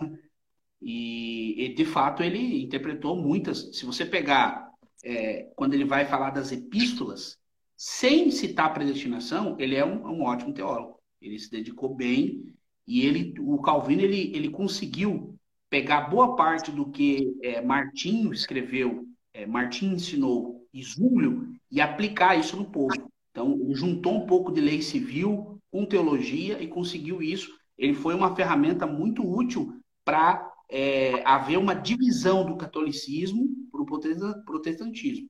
Então, esse uhum. trabalho é, apologético do, do Calvino eu nunca neguei de fato, é, né, ele, se, se você tira a teoria da predestinação do Calvino, cara, ele seria um teólogo exemplar, mas eu acho, na minha opinião, ele peca quando ele vai falar sobre o decreto. O Armínio também falou de decreto.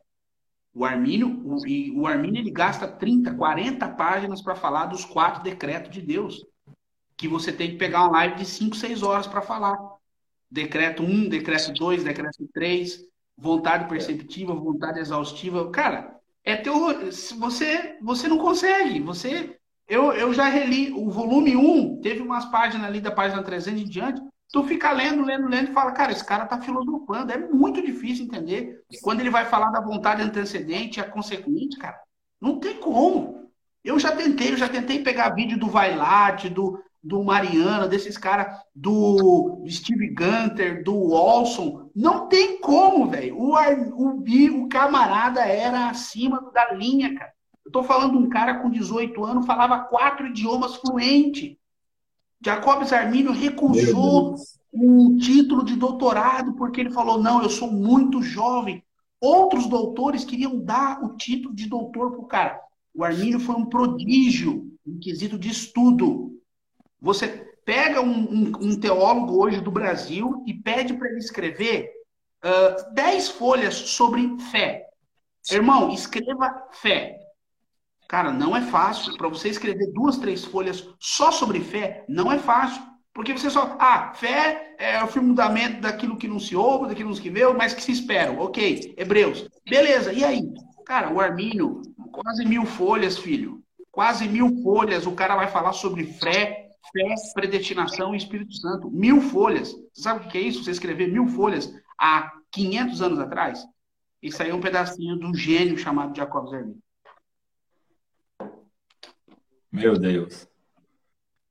É complicado mesmo, mas a, a, a, e, e, já li também que Arminio ele era considerado pastor do povo, né? Pastor Sim. do povo, aquele, aquela pessoa próxima a, próxima das pessoas. Deixa eu ver aqui. Na grande peste, ele na grande peste ele ia na rua orando pelas pessoas. Ele tirava dinheiro do próprio bolso para colocar as pessoas no hospital ou em albergues. Então, ele foi esse cara bem, né? E pela misericórdia de Deus, ele não pegou assim, essa peste que assolou a sua época. E uhum. vocês sabem aí que a tragédia que teve na família dele, né? A, aquela aquisição aí arrebentou com a família dele. Só não é. morreu porque ele não via na casa. Então, ele foi um cara muito. passou muita tribulação. Legal, viu? Aí, Vinícius, legal isso aí, ó. Como Deus não tem prazer na morte do ímpio, ele próprio determinou isso segundo Calvino, não é? Então, é, é, entra em conflito com o amor de Deus isso, porque Ezequiel fala que Deus não tem prazer, Deus não tem contentamento, não tem alegria na morte do ímpio. Como é que ele decretou a morte daquela pessoa ao inferno, sendo que a Bíblia declara que ele não tem prazer, ele não tem alegria, não tem contentamento na morte dessa pessoa? É como eu disse para vocês, é como eu disse para vocês a teologia calvinista, calvinista, as declarações de Calvino, tá? Elas não bebem da Bíblia, tá? Elas só vêm da mente de Calvino, da mente de Calvino. Infelizmente. O irmão que perguntou aí, acho que talvez deve ter assistido o, debate que eu participei, acho que anteontem ou ontem, né? Que o tema do debate era sobre se Deus odiava o pecador ou não, né? E, e eu defendo que sim, que Deus, que Deus odeia o pecador, né? Devido a muitos textos que a Bíblia diz sobre esse sentimento de Deus. É, quando as pessoas escutam assim, é, é algo meio pesado. É, às vezes dá até entender que eu sou calvinista por pensar disso dessa maneira, porque essa frase geralmente sai de boca de pregadores calvinistas, né? Só que eu citei várias pessoas, é, irmãos em Cristo, teólogos renomados, arminianos, que concordam com essa afirmação. Então, assim, é, Deus ele ama o pecador. João 3,16 né? Deus amou o mundo, cosmos, cosmos ali é criação. Nós fazemos parte da criação de Deus, então ele nos amou. Deus, ele quer salvar o pecador, só que Deus odeia o pecador. Esses três sentimentos de Deus pra, para com os ímpios, ele é verdadeiro, ele é real, ele é bíblico. Agora, como que a gente consegue entender isso de maneira racional? A gente não consegue. A nossa mente humana, por ela ser limitada, a gente não consegue é, entender como Deus ele consegue é, simultaneamente despejar esses três sentimentos para a humanidade. Ele ama, quer salvar e odeia. Mas assim, a, a, todo momento, eu nunca disse que Deus ele se alegra na morte do ímpio. Quando ele for lançar os ímpios no lago de fogo, ele não vai mandar essas pessoas para lá com um sorriso, um sorriso de orelha a orelha. Não é da vontade de Deus que isso aconteça. A palavra de Deus diz: Eu quero que o homem seja salvo e venha ao pleno conhecimento da verdade.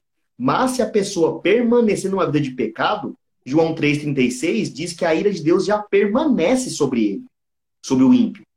Então, assim, nós, cristãos, nós não somos odiados por Deus. Nenhuma condenação há para aqueles que estão em Cristo Jesus. Mas aquele que rejeita a oferta salvífica da cruz, ele é antagônico à santidade de Deus. Automaticamente, a ira de Deus permanece sobre ele. Deus quer matá-lo? Deus quer que ele vá para o inferno? Não. Mas se assim ele permanecer na impiedade, Deus vai mandá-lo. Muito bem, muito bem colocado. Muito bem colocado. Pastor Diego, como o senhor opina aí esse comentário? Está fixado na tela. Qual a sua opinião sobre isso? Como equilibrar o ensino calvinista e arminiano nas escolas teológicas? É saudável os dois ensinos? Olha, eu, uh, eu sou a favor de expor o calvinismo como ele é, sem maquiagem. É igual você, vou usar, vou usar uma comparação até meio pesada, mas é igual você querer falar do pecado de forma é, maquiada. Ah, né? O Hipergraça fala isso, né? Ah, não, gente, é só um pecadinho, não vai dar nada não, isso aí né, não é errado, não. Você vai, você vai querer expor as duas vertentes? Então fala das duas vertentes como elas são. Ah, mas Deus decretou tudo, mas não foi tudo. Uma vez eu fiz um debate com um calvinista, ele falou assim: não, realmente todos os fatos, absolutamente todos os fatos estão decretados por Deus. Ok. Então, quando o camarada abusa de uma criança, quem decretou? Ah, aí Deus decreta só o acontecimento, não o fato em si, não a pessoa em si. Não, aí você está de brincadeira, você está querendo né, zombar com a, a, inteligência alheia. Se é tudo, é tudo. Não tem como estar só uma fatia do negócio. Então, é, desde que haja uma plena explicação dos fatos ali, do que realmente é a teologia, você é o, o que que nós o que que nós lemos nas escrituras que o testemunho da pessoa é importante sim você tem que é, você tem que analisar qual é o testemunho da pessoa, porque Paulo vai falar que nós não podemos dar escândalos para os que estão de fora. Nós precisamos cuidar com o testemunho. Veja o testemunho do Calvino. Ele foi expulso de uma igreja. Ele teve que fugir. Ele foi acusado de crimes. Ele ajudou a incendiar um cara em praça pública em lenha. E duas horas o cara derreteu. Então, dá uma analisada no que ele fez. Veja se o homem de Deus fala, ah, mas na época podia executar. No volume 4 das obras, no volume 4 das Institutas, Calvino diz que é, é, é, é, podemos executar sim os hereges. Se quem for contra essa doutrina da, da, predestinação, nós temos que partir para a guerra. Calvino era a favor de você executar alguém que discorda do decreto. Então, é preciso falar isso às claras. Não ficar com aquela, né, aquela enrolação. Não, mas não é bem assim, não é bem assim. Não. Então, desde que você ensine corretamente o arminianismo, e corretamente, com verdades, o calvinismo, pode ser debatido, né? Mas você tem que uh, uh, explicar em linhas bem claras para não ficar aquele, né? Aquele, é, como está surgindo no meio pentecostal. O que, que o pessoal está dizendo? Ah, vamos, vamos resolver essa briga Calvino e Armínio. Está resolvido. Agora existe calvinista é pentecostal. Pronto. Ou calvinista carismático, ou calvinista é, corintiano, continuista e, e, e, pentecostal, carismático, enfim. Estão querendo juntar as duas. Não tem, gente. Os cinco pontos de, de ambas são antagônicos, não bate, não fecha, não tem como você juntar, não tem como você pegar um copo de água e juntar com um copo de óleo. Entendeu? Ah, eu creio que Deus decretou tudo, mas pode resistir. Não, já, já, já entrou, entrou contradição. Ah, eu creio que Jesus morreu por todos, mas ao mesmo tempo é, morreu só por meia dúzia. Não, não, já entrou em contradição. Então, você tem que estudar bem as duas fontes para você não cair em contradições. Exato. Outra coisa, é, a questão do seminário, é, é, quem perguntou aqui foi Francis, daqui de que é discípulo no arado, página muito boa, casal amigo nosso. É, o seminário, a escola teológica, ela tem que ter honestidade intelectual, né, de mostrar todas as visões a respeito daquilo que ela está ensinando. Por exemplo, se ela vai ensinar escatologia, né, ela tem que ensinar o que é o pré-tribulacionismo, o que é o pós, o que é o meso, ela tem que ensinar o que é o pré-milenismo, pré-milenismo histórico, pré-milenismo dispensacionalista, né, a milenismo, ela tem que ensinar porque o aluno tem que deter este conhecimento. O que o aluno vai crer ou não, isso é um direito do aluno exceto se a escola for é, é, denominacional. Né? Claro que se for uma, uma, uma escola teológica é, é, de cunho pentecostal, uma escola teológica assembleana, por exemplo, ela vai mostrar todas as linhas, né, de formas gerais, todas as visões, falar do arminianismo, calvinismo, tudo sobre aquilo, e ela vai direcionar para aquilo que ela acredita, né? evidentemente, para aquilo que ela acredita.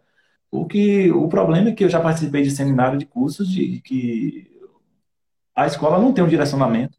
Aí hora tem um pastor calvinista ensinando, hora tem um pentecostal, hora tem um arminiano, hora tem um, um calvinista. A gente que está centrado sabe ter os pés no chão, mas quem está ali que não sabe fica confuso. O que é isso aqui? Daqui a pouco eu escuto outra coisa. Quer dizer, a própria escola não tem um crivo sobre seus professores, sobre aquilo que é ensinar, sobre aquilo que eles querem impor na sala de aula. Isso é muito perigoso. Então, tem professor que quer fazer um verdadeiro proselitismo violento, né? quer a qualquer custo que as pessoas acreditem naquilo que ele está falando. E não é assim. Então, se eu quero que as pessoas acreditem no que eu estou falando, eu apresento argumento e evidência, sobretudo evidência bíblica, que é o que nós estamos fazendo aqui, esclarecendo textos, mostrando contexto, e dando informação sobre o calvinismo. Né? Então, apresente é, seu argumento com evidência, apresente provas.